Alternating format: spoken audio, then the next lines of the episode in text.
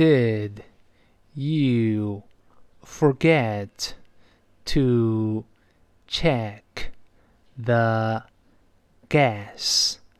Oh, I'm low on gas. I've got to refill the tank.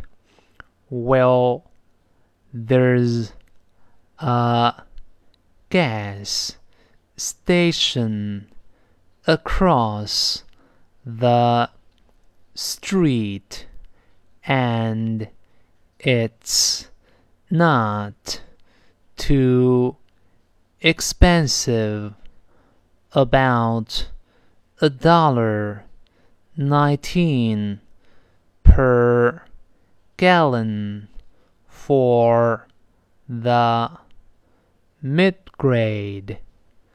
Let's try that. Oh, that's great.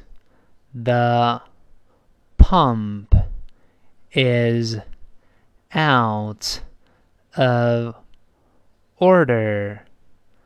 Looks like we've been followed by bad luck all day long. Oh, come on, let's try another pump. No big deal.